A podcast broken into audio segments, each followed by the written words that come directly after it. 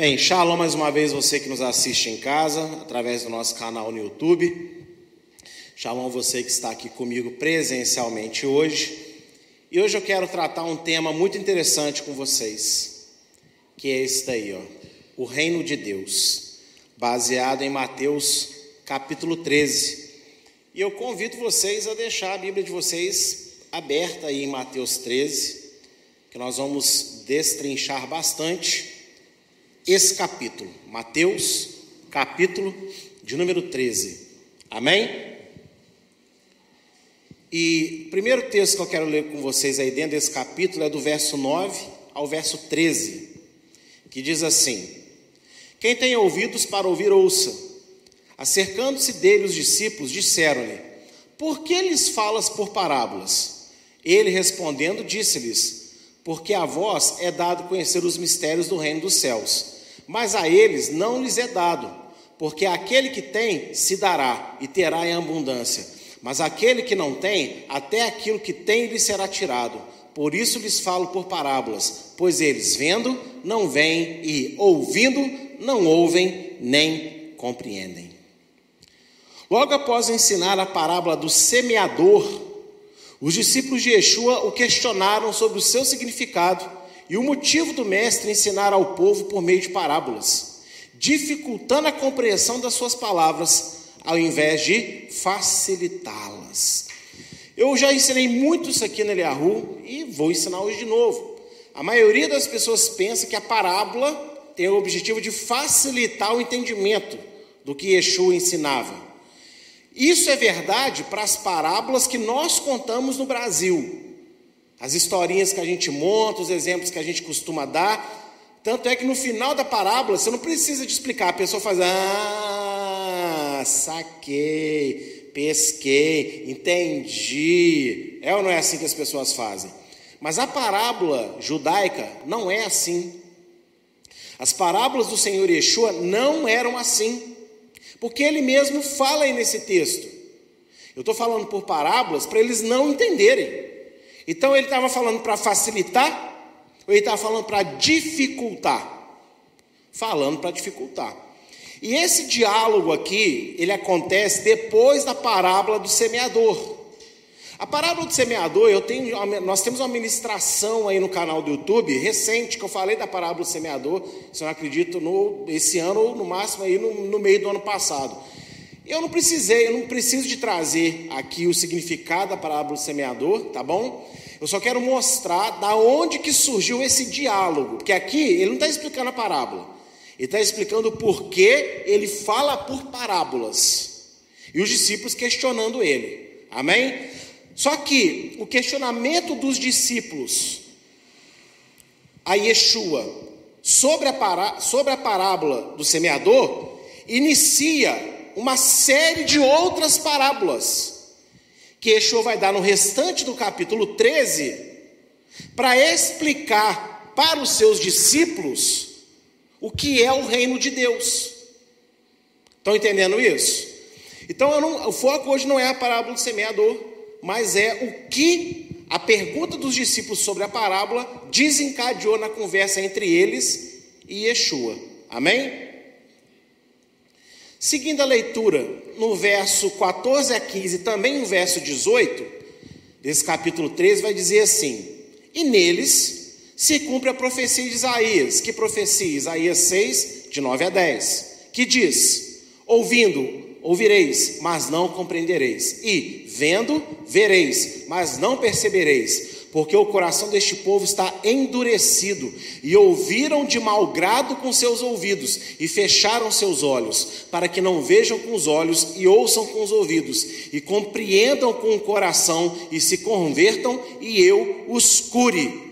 Escutai vós, pois, a parábola do semeador. Aí agora, acabada a explicação de Yeshua, ele vai falar o significado da parábola que eu não vou falar sobre isso aqui hoje. Só para mostrar para vocês que no meio da parábola e da explicação da parábola está acontecendo um segundo diálogo, que foi motivado pela parábola. Então, Yeshua falou: ó, eu falo em parábola com eles, porque eu quero que eles não entendam. Mas por que, que Yeshua não queria que eles entendessem? Ele mesmo disse que o coração dele está duro. O que, que isso quer dizer?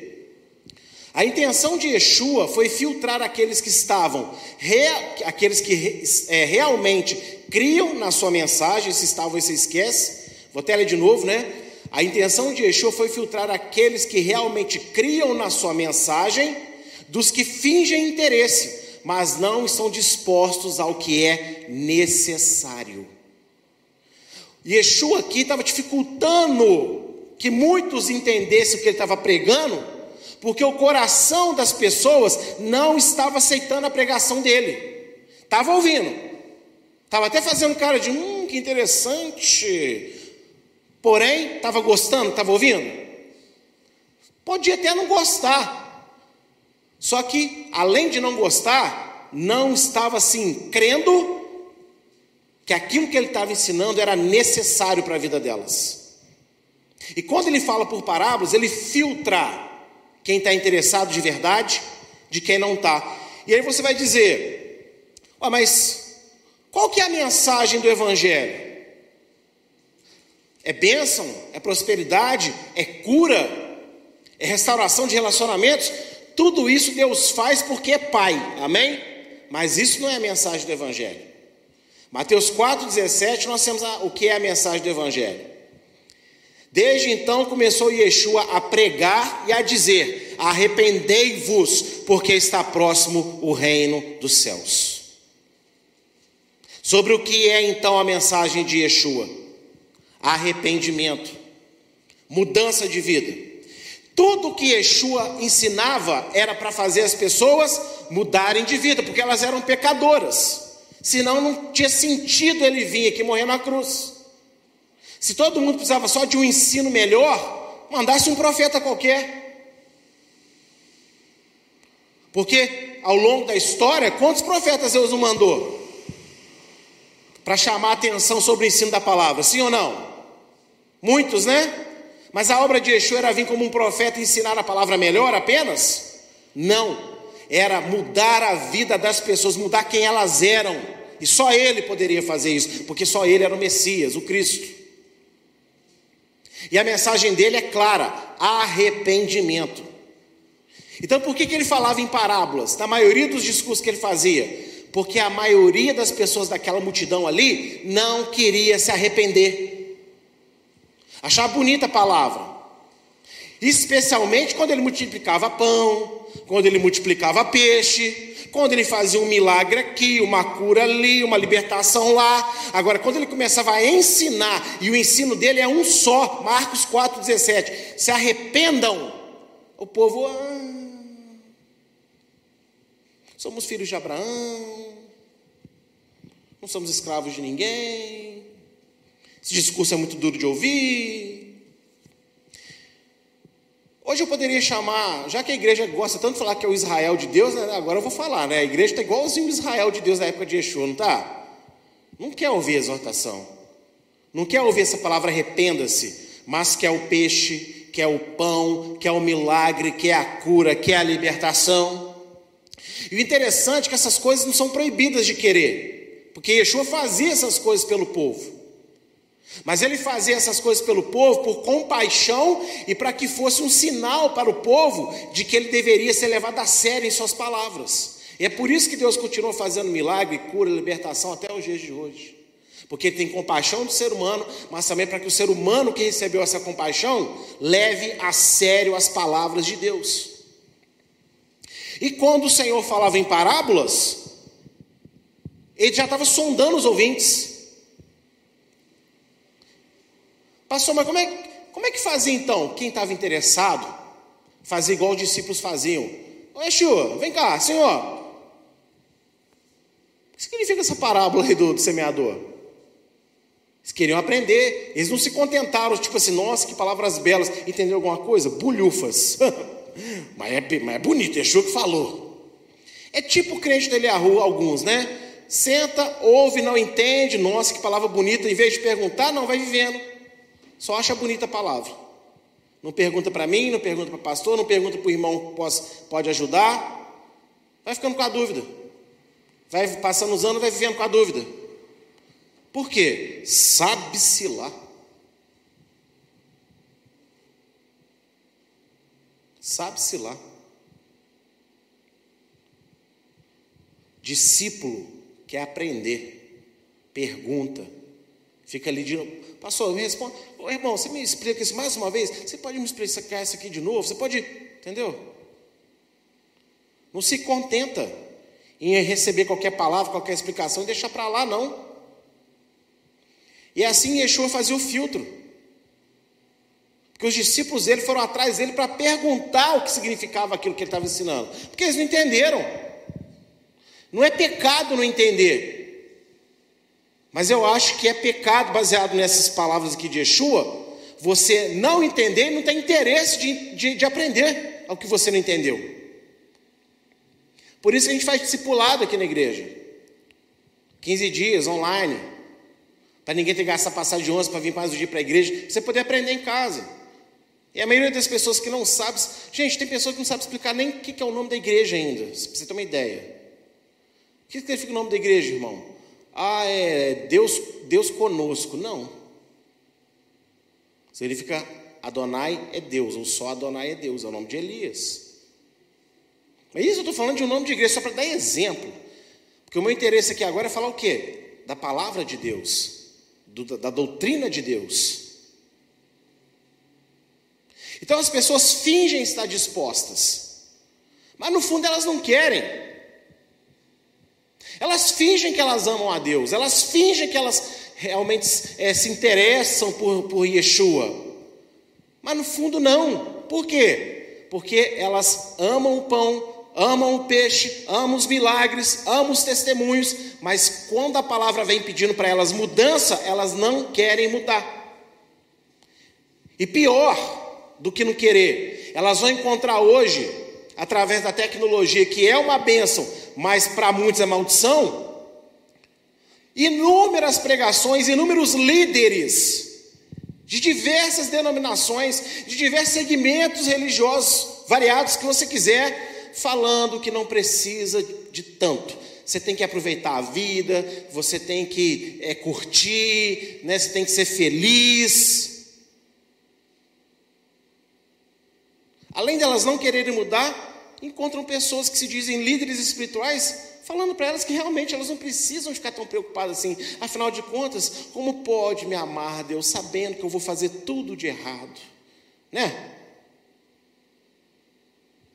As pessoas cantam, falam esse, tipo de coisa, tipo assim, eu vou errar amanhã, mas Deus me ama. Ou seja, Deus sabe que eu sou fraco, então Ele vai entender que eu vou errar. Não, Deus ele tem uma paciência fora do comum com a gente. Mas falar que ele entende, falar que ele gosta, falar que o amor dele é, é, é, é faz com que ele. Ó, oh, oh, você vai cair no pecado aí, filho? Ó, oh, não estou vendo, não. Pode, pode tocar, eu não estou vendo. Não faz isso. As pessoas têm pensado isso. E Yeshua está dizendo aqui, ó, o coração deles está duro para ouvir. E eles não querem ser curados. E meus irmãos, quando a gente fala de cura, o que, que você pensa? Ah, eu estou com uma doença, não é assim? Eu estou com uma depressão. Agora eu vou falar para você de uma cura que Yeshua fez e ninguém entendeu. Está lá, ele numa casa, ensinando, de repente um alvoroço começa a cair, né, provavelmente ali é, pedaço de telha, pedaço de palha, não sei o que era aquele telhado. O que eu sei é que quatro loucos arrancaram o telhado da casa e desceram um paralítico. E Yeshua ficou emocionado quando ele viu aquilo, ele curou o homem e falou assim: Teus pecados estão perdoados. Pronto, acabou a história. Podia voltar de marca para casa, quer ser salvo. Mas aí todo mundo, como assim? Aí ele, vocês entenderam o, o poder da cura que eu trouxe? Para ficar mais fácil, aqui levanta e anda. Aleluia. Mas veja que antes ele não mandou o homem andar. Ele deu para o homem a necessidade real dele. Você está perdoado. E nem era por causa dele, era por causa dos amigos que levaram ele lá. Cura que Deus quer dar para a gente é muito maior do que sair de uma doença terrível, sair de uma depressão avassaladora. Isso Deus pode fazer também. Mas a cura que ele deseja para todo ser humano é a cura do pecado que leva ao inferno. E quando Yeshua vem com a palavra dessa cura, as pessoas não querem receber. Ou seja, o que elas preferem? Ficar doentes. É por isso que ele fala no diálogo dele com Nicodemos, no capítulo 3 de João, porque as, né, as pessoas amam mais as trevas do que a luz. Porque a luz, ela pode expor você. A luz, ela vai mostrar o seu erro, ela vai te humilhar momentaneamente, mas após todo esse processo doloroso, você estará eternamente curado.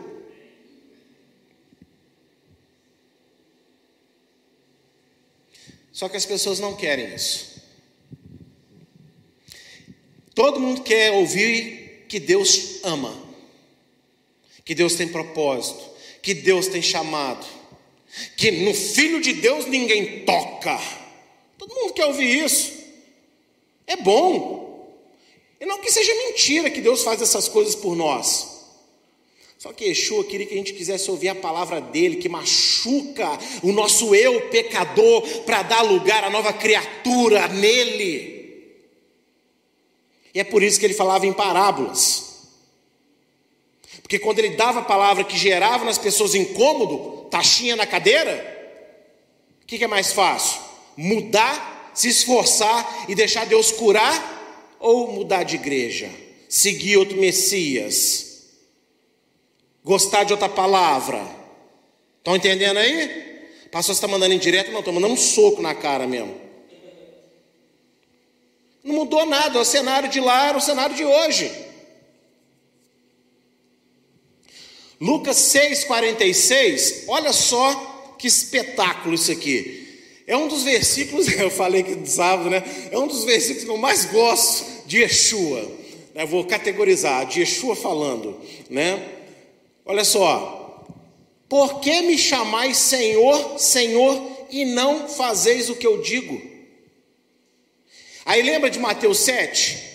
Muitos me chamarão Senhor, Senhor. Fizemos cura, papapá.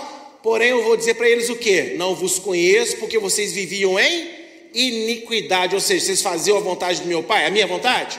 Não, mas vocês gostavam do meu nome para bênção. Vocês gostavam do meu nome para ter autoridade, para falar que é. Mas quando era para viver a equidade, não é isso? Ou seja, quando era para viver de forma equilibrada na palavra de Deus em santidade, vocês não queriam. A essa hora, vocês não queriam. Aí é Velho Testamento, é a igreja primitiva, não é para os nossos dias, não é, não, é, não é desse jeito. Mas quando era para usar o meu nome para ter benefício, vocês queriam. Mas ele já disse em Lucas 6,46: Por que, que vocês me chamam Senhor, Senhor? Vocês não fazem o que eu digo. E o que, que Yeshua falava o tempo inteiro para as pessoas? Mude de vida. Cada ensinamento do Senhor é mude de vida. Não, teve aquela mulher adulta, aí ele falou para ela mudar de vida, não? Ah, cadê os teus acusadores? Lindo, fui apedrejada? Não, não tem ninguém que te acusando, eu também não te acuso. Ah, até aqui está tudo beleza. Deus te ama, ai de quem tocar em você, eu sou contigo e eu já te perdoei. Aí você está cheio, opa, hum, agora sim, Jesus. Aí de repente vem, até chuvar de Yeshua, vai, não peques mais. Ou seja, agora vai e mude de vida.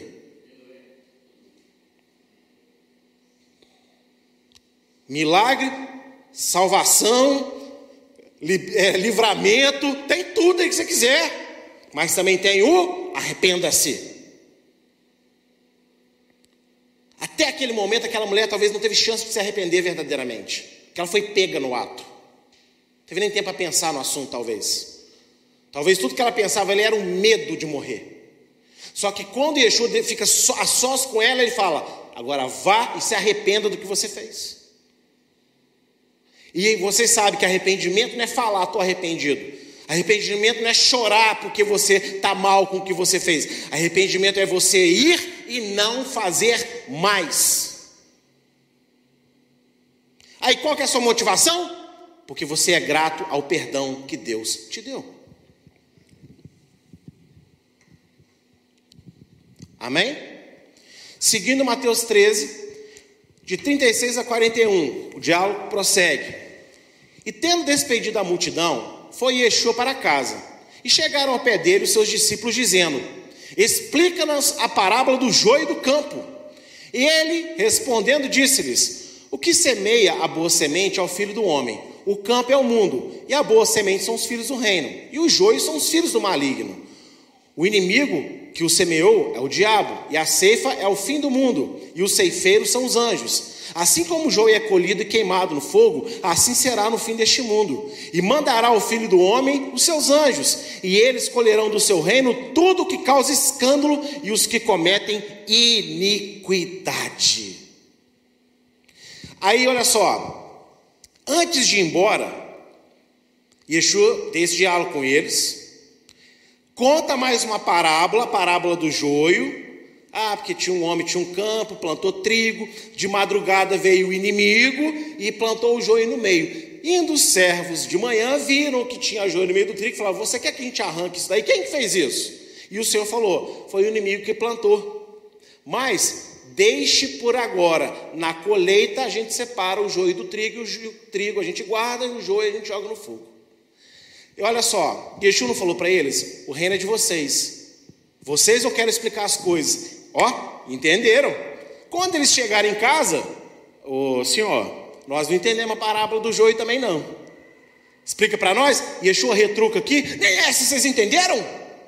Bando de energúmenos. Foi isso que ele falou? Não. O que, que ele diz? Ele já começa a explicar a parábola. Já começa a explicar a parábola. Yeshua ama os curiosos. Não é o curioso do tipo assim: se você tocar aqui, você morre. Se você tocar aqui, você vai ser conhecedor do bem e do mal. Será mesmo? Não, essa curiosidade é burrice. Mas a curiosidade de querer mais de Deus, aprender mais de Deus, da palavra dele, essa curiosidade Deus quer que você tenha. Porque todos nós, seres humanos, temos, temos níveis de curiosidade. Sim ou não?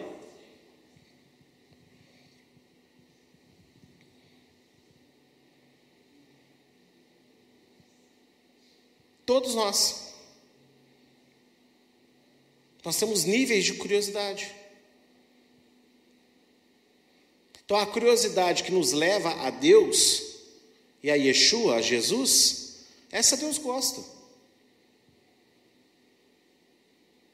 Agora, o interessante é no final aqui, né? Ó, no final dos tempos, o Filho mandará, né? Assim, os seus anjos para colher e tirar do reino tudo o que causa escândalo e os que cometem iniquidade. O que, que é esse tudo que causa escândalo? Porque novo céus, nova terra. Tudo aqui para mim, para mim, isso é minha interpretação, são os demônios. O que, que causa escândalo? Os enganos do diabo e de seus demônios. E os que cometem iniquidade? Somos nós, seres humanos, que aceitamos as flechadas do diabo. Lembra lá de Mateus 7, que eu acabei de citar? Apartai-vos de mim todos que cometem iniquidade. O que eu quero dizer com isso? A mensagem do reino não é sobre perdão apenas, mas trata-se também da purificação de toda a existência. E aí, só você ler Romanos 8, 19 a 21, quando Paulo fala que a criação, ela geme pelo sofrimento que nós impomos sobre ela. E ela aguarda sobre o mundo que os filhos, a glória, a mensagem do evangelho, primeiramente é sobre perdão. Mas não é só sobre perdão. A mensagem do evangelho também fala de purificação de tudo. Ou seja, você é salvo, você é perdoado, mas agora você trabalha para a sua santificação e a santificação do ambiente onde você frequenta. Sua casa, seu trabalho, sua igreja, a sociedade. Por que, que a gente tem uma igreja tão pobre em poder hoje? Porque cada um vive para si, preocupa-se só consigo mesmo, com a sua vidinha, com seus probleminhas. E aqui, quando eu digo isso, eu não estou é, desvalorizando a sua luta, mas perto de um plano universal que Deus tem, a nossa vida ela se encaixa com outras vidas, com outras situações. Então aí vira um probleminha, porque diante de Deus é um probleminha. E tem um problema maior para resolver, que é a cura do universo. E nós somos agentes dessa cura, pela fé no Senhor. Então o Evangelho não se trata só de falar de perdão, mas se trata também de trabalhar a purificação de tudo, meu irmão. Então por isso que a gente fala que é da comida, da veste, é do que você assiste, é do que você ouve, é de quem você conversa, de onde você vai, purificação de tudo. Se Deus está trabalhando para a purificação do universo, então eu deixo tudo se lascar até lá?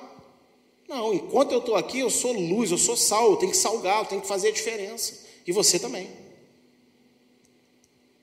Verso 44 a 46 segue dizendo: Também o reino dos céus é semelhante a um tesouro escondido num campo que um homem achou e escondeu. E, pelo gozo dele, vai, vende tudo quanto tem e compra aquele campo. Outro sim, ou então, o reino dos céus é semelhante a certo homem, negociante, que busca boas pérolas e, encontrando uma pérola de grande valor, foi, vendeu tudo que tinha e comprou-a. A interpretação popular desta parábola é de que todos que descobrem o reino de Deus, isto é, aceitem Yeshua como seu único Salvador, devem, devem vi, é, viver inteiramente dedicados à fé em seu nome. Porém, ainda que tal interpretação tenha uma aplicação válida, a segunda parábola compara o reino ao homem nela descrito e não ao objeto. Quando a gente usa esse parábola, porque você lê aqui, a primeira coisa que você pensa é o quê? Ah, aquele que encontra o reino de Deus tem que vender tudo que tem para poder fazer parte do reino de Deus. Tem que abrir mão de tudo para fazer parte do reino de Deus. Esse, esse entendimento não é errado, porque em Mateus 16, 24 a 26, Yeshua diz o quê? Quem quer me seguir, pegue a sua cruz e me siga. Porque quem quiser preservar a própria vida, vai perder, mas quem perder a sua vida por minha causa, vai ganhá-la. Ou seja, é verdade que nós temos que abandonar tudo para seguir o Senhor, abrir mão de tudo pelo Senhor. Isso é verdade. Agora, quando você vai lendo tudo assim, você não presta atenção nesse detalhe aqui, ó. O reino dos céus é semelhante a certo homem. Olha só, essa segunda parábola é igualzinha à primeira ali do tesouro escondido. Só que um detalhe que muda. Lá fala que o reino dos céus é semelhante a um tesouro escondido. Na segunda fala que é semelhante ao homem, não à pérola. Mas a gente lê como se fosse semelhante à pérola preciosa. Mas é o que está escrito?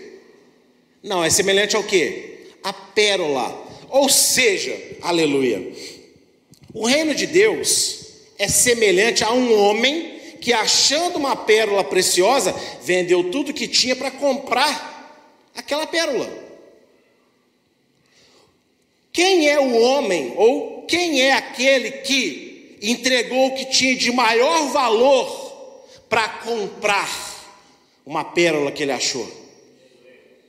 Nós somos a pérola na parábola. O homem é Deus e o valor aqui que ele vendeu é o que? É o próprio filho dele. Deus amou o mundo de tal maneira que deu seu filho no gênero para que todo aquele que nele crer seja salvo. Então o que que Yeshua está querendo dizer aqui nessas parábolas? Não é que nós achamos o reino de Deus e devemos agora abandonar tudo por Deus, não. É que Deus amou a gente de uma tal maneira como uma pérola preciosa. Mas como éramos escravos do pecado, Ele vendeu aquilo que Ele tinha de valor. Ele entregou o Filho para ficar conosco. É isso que essas parábolas querem dizer. Só que a gente passa batido. E como eu disse em Mateus 16, Yeshua ensina que a gente tem que abandonar tudo por ele. Isso é fato. Só que essas parábolas aqui não querem dizer a mesma coisa que Mateus 16. Aqui elas querem dizer outra coisa. E você consegue entender que amor é esse? Deus olhou para nós, em vez de nos ver pecadores, Ele nos viu como pérolas preciosas. Porque é assim quando você acha, você ninguém acha uma pérola no fundo do mar. Você acha uma ostra feia, melequenta, esquisita. Só que quando você abre ela, dentro dela tem o quê? uma pérola. Assim somos nós, nova criatura, espírito novo, quando aceita Yeshua. Por fora é a carcaça pecadora, está tudo errado. Mas quando aceitamos Ele, quando a gente é comprado por Ele, a pérola é encontrada aqui dentro. Você consegue entender que o reino de Deus significa o quê? Que Deus deu tudo que Ele tinha de valor, porque Ele nos amou. É a forma como Ele nos enxerga. Nós somos uma criação inexplicável, porque nós somos feitos imagem e semelhança do próprio Deus. O ser humano tem um alto valor para Deus. E o reino de Deus é isso. É o homem que está dentro desse reino, é o, é, não é o homem, né? é o Deus do reino, é o dono do reino, fazendo tudo para ficar com aquilo que ele achou valor. Eu não sou valoroso porque eu era uma boa pessoa, porque eu tinha potencial. Eu sou valoroso porque eu fui criado imagem e semelhança dele, ainda que eu não estivesse vivendo como um. E quando eu sou comprado por ele, entende? Ele vendeu tudo que ele tinha. Amados, junta todos os anjos, Deus ama, mas não tem o valor que Yeshua tem. Pega todos os mundos, destrói, vende, não tem o valor que o Yeshua tem, porque Yeshua é o próprio Deus manifesto para toda a criação. É o filho unigênito dele, ninguém é como ele, e foi esse que não, é, que não é igual a nada nem a ninguém, que Deus deu porque ele te ama. Sabe aqueles dias que você se acha um Zé, ninguém, a, a Maria Feijão? Eu acabei de inventar essa expressão, porque eu não, Maria ninguém ia ficar feio, mas enfim, Maria Feijão também ficou esquisito, né? Então, sabe esse dia aí que você, você não se acha nada? Você olha para você assim, né? Você queria, sei lá o que você queria fazer consigo mesmo. Quando você estiver nesses dias, e até pessoas vierem para você e falarem coisas que vão te jogar lá embaixo, lembre-se como Deus te enxerga. Como uma pérola. E lembre-se o que Deus fez para ter você para Ele. Ele vendeu tudo que Ele tinha, Ele deu o que Ele tinha de valor. Foi o filho dele para te comprar para que você fosse dele. Amados, isso mexeu comigo hoje.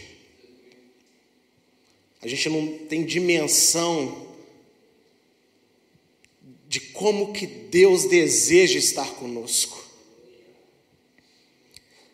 Você entende? Ele olhou para mim, olhou para você, olhou para essa igreja. O que, que, eu vou dar por eles? Um anjo? Ele não é que não. Aqui, ele pensa, ah, eu preciso ter eles comigo. Eu os amo. Meu filho, vai lá. Vai lá, é você. É, é só você que vai poder fazer isso por mim. Compra ele, você é o meu pagamento. Vai lá que eu vou comprar eles. Eles vão ser meus. Que amor, que paixão é essa de um Deus que é tudo, que tem tudo? Ah, nós não somos nada, amigo, amiga. Por um certo lado, a gente é bom a gente pensar que a gente não é nada, que a gente não é ninguém, no sentido de a gente não se engrandecer diante de Deus. Agora, quando a gente for falar do que Deus olha para nós, que essa parábola não saia da sua mente. Isso é uma pérola preciosa para o Senhor. Ele deu o melhor dele para te comprar. Isso é muito, muito bonito. Isso é para fazer a gente pensar todos os dias antes de magoar o coração de Deus, antes de ser ingrato a Deus. Você é uma pérola. E Deus te comprou com sangue precioso de Yeshua. Do verso 47 a 51 diz assim: Igualmente, o reino dos céus é semelhante a uma rede lançada ao mar, e que apanha toda a qualidade de peixes. E, estando cheia, a puxam para a praia, e assentando-se, apanham para os cestos os bons, os ruins, porém lançam fora. Portanto, assim será na consumação dos séculos. Virão os anjos e separarão os maus de entre os justos, e lançá-los-ão na fornalha de fogo. Ali haverá pranto e ranger de dentes. E disse-lhes Yeshua: Entendestes todas essas coisas? Disseram-lhe eles: Sim, Senhor. Aqui você precisa de entender que tudo que foi conversado depois da parábola do semeador até esse momento se resume nessa conclusão de Yeshua. Entendeste todas essas coisas, ó, ele está juntando tudo agora como um objetivo. Ele falou, tá quem está entendendo o que eu estou querendo dizer? Ou seja, o que, que ele quis explicar aqui? Haverá uma separação na volta de Yeshua, feita por ele mesmo através dos seus anjos, entre justos e injustos, puros e impuros, santos e mundanos. E este é o foco de todas as parábolas desta passagem. O reino de Deus não aceita impureza. Tudo que ele falou depois da parábola do semeador é isso que ele quer dizer.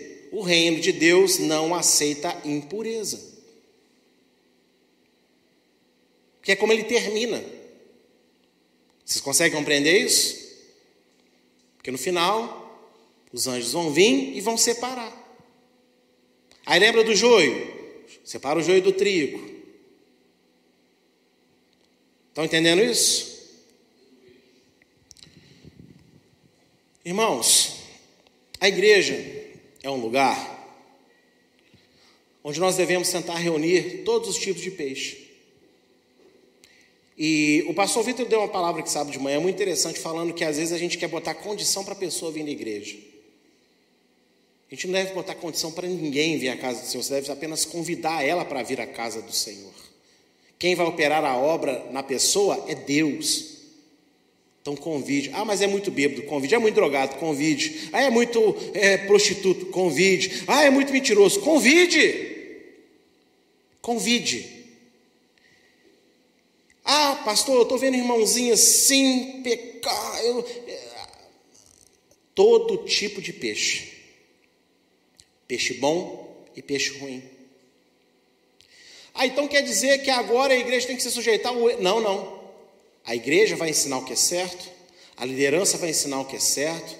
Nós vamos tentar ser exemplo daquilo que é bom e tentar fazer com que todo mundo faça o que é bom. Agora, tem aquele, tem aquela, cujo pecado não impede você de sentar na mesma cadeira que ele aí. Está afetando só a vida dele lá. É ruim para ele? É. Se Yeshua voltar, ele vai ser condenado? Vai. Mas ele, ele gosta de você, ele gosta de conviver com você, ele gosta de vir na igreja, gosta de assistir o culto. Deixa ele, porque quem vai separar não é eu, não é você, quem vai separar é o Senhor. Isso não quer dizer que eu tenho que viver como um peixe ruim. Não. Reunimos todos os tipos de pessoas Ensinamos o que é bom, e aqueles que querem se separam para o bom.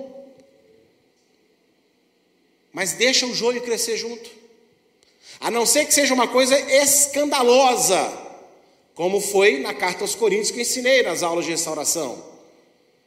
Imagina, chega aqui, descobre que o. Nem vou dar nome de ninguém aí, vou inventar. O Josefreudo, o Josefreudo, ele está dormindo com a Josefralda. Quem que é a Josefralda? É a mãe.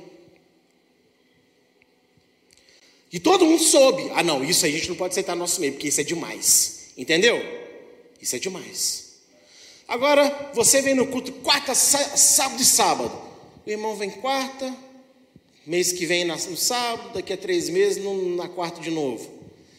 Você fica, você fica bravo, você fica querendo que ele venha. Convida. Fenô, irmão, estamos sentindo sua falta, mas aqui. Não fala para ele assim, por que, que você vem então? Não faça isso. Deixa ele.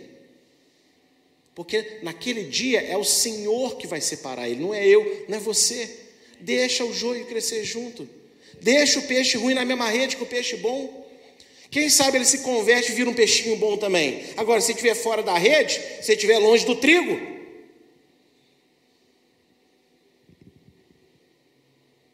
Só que tem um detalhe: não é porque Deus, dentro da casa dele, agrupa todo tipo de gente, que é todo tipo de gente que vai entrar no reino.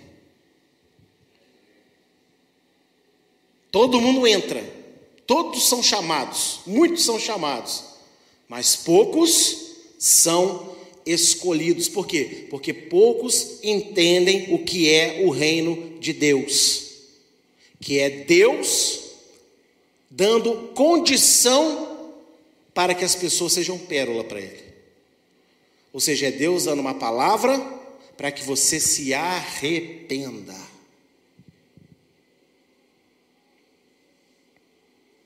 E hoje, muita gente faz uma parte certa, quer acolher todo tipo de gente. Isso é certo, isso não é errado, não. Onde que está o erro? No acolher? Não em fazer com que o acolhido não ouça nada para que ele queira mudar de vida. Ele só ouve palavras que vão fazer ele se sentir extremamente amado por Deus e que não tem consequência nenhuma ele não se purificar. Aí é que está o erro. Por isso nós não podemos parar de pregar a verdade, o que é certo. Falem o que quiserem falar, achem o que quiserem achar, pensem o que quiserem pensar. As portas da nossa igreja são abertas para todo tipo de gente. Eu e minha esposa jamais nos negamos a conversar com qualquer pessoa que nos foi oferecido uma visita, seja direto ou indiretamente, ou seja, quando a gente não pode ir, alguém a gente manda. Agora, a partir do momento que caiu nessa rede, não sou eu que vou colocar você para fora, não sou eu que vou impedir você de estar aqui, mas eu vou falar sempre, esse altar vai falar sempre o que você precisa de ouvir para que você se arrependa e mude de vida, porque creiam ou não, Jesus deixou claro que quando ele voltar, uma separação vai ser feita. Por ele próprio. Aí não é pastor falando, não é irmãozinho profetizando, não é o outro te perturbando, te, ou te, te cutucando, falando isso, falando aquilo. É Deus. E as pessoas hoje estão vivendo dentro da igreja achando que não vai haver separação nenhuma. A separação ocorre na rede, não é fora da rede. Deus não separa os peixes do mar, separa na rede. A rede aqui é a igreja.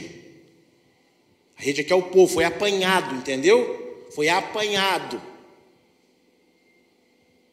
O campo aqui não é um campo qualquer, é o campo do Senhor. Ou seja, foi plantado na casa do Senhor. Então, as pessoas acham, não, eu já estou na igreja, então Deus vai me separar do mundo. Não. Você já foi separado do mundo, você já foi comprado, você é pérola agora. Agora, você vai continuar sendo pérola ou você vai embotar, quebrar e perder o seu valor? Então vai ser feita uma separação. Na volta de Yeshua vai ser feita uma separação. E como que você se prepara para essa separação? Aquilo que ele disse em outra parábola. Aqui mesmo em Mateus, só não lembro onde está de cor. Mas que ele diz assim: um rei fez uma festa, um grande banquete, mandou chamar seus servos, ninguém quis vir. Então chama todo mundo que você encontrar pelo caminho: manco, coxo, cego, prostituto, chama tudo. Chamou e todo mundo foi. No meio da festa, o dono da festa saiu e viu um lá que não tinha vestes nupciais. E falou: Como é que você entrou aqui com essa veste? Ah, não quis conversa. Amarra e lança ele nas trevas exteriores. O que a parábola quer dizer bem, de forma bem simples? Quando você é convidado, quando eu sou convidado, tanto faz a história da nossa vida. Tanto faz as mágoas e os traumas que a gente carrega no nosso coração e na nossa mente. Tanto faz nossa condição financeira, tanto faz o estado da nossa saúde, tanto faz. Ele nos quer assim mesmo. Só que quando nós entramos na festa, entramos na casa dele, as vestes estão disponíveis, mas ele não veste a gente não. Nós temos que procurar onde está a veste nupcial. Você vai lá, vai ter uma do seu número, do seu tamanho para você vestir. E isso corresponde ao quê? A parte que te cabe fazer, que é obedecer pela fé à palavra de Deus e se santificar. Porque não vai entrar penetra naquele dia. Aí eu vou viver uns três anos na eternidade, quando eu estiver lá, de repente um anjo vai olhar para mim, mas quem que é você? Não, você não vai entrar lá. A parábola, ela deixa a pessoa entrar para você entender que você entra nesse ambiente. Mas no ambiente da glória, do mundo glorificado, você só vai entrar se você se separar aqui. Para que ele te separe naquele dia. Repita comigo, repita comigo, o reino de Deus não aceita impureza.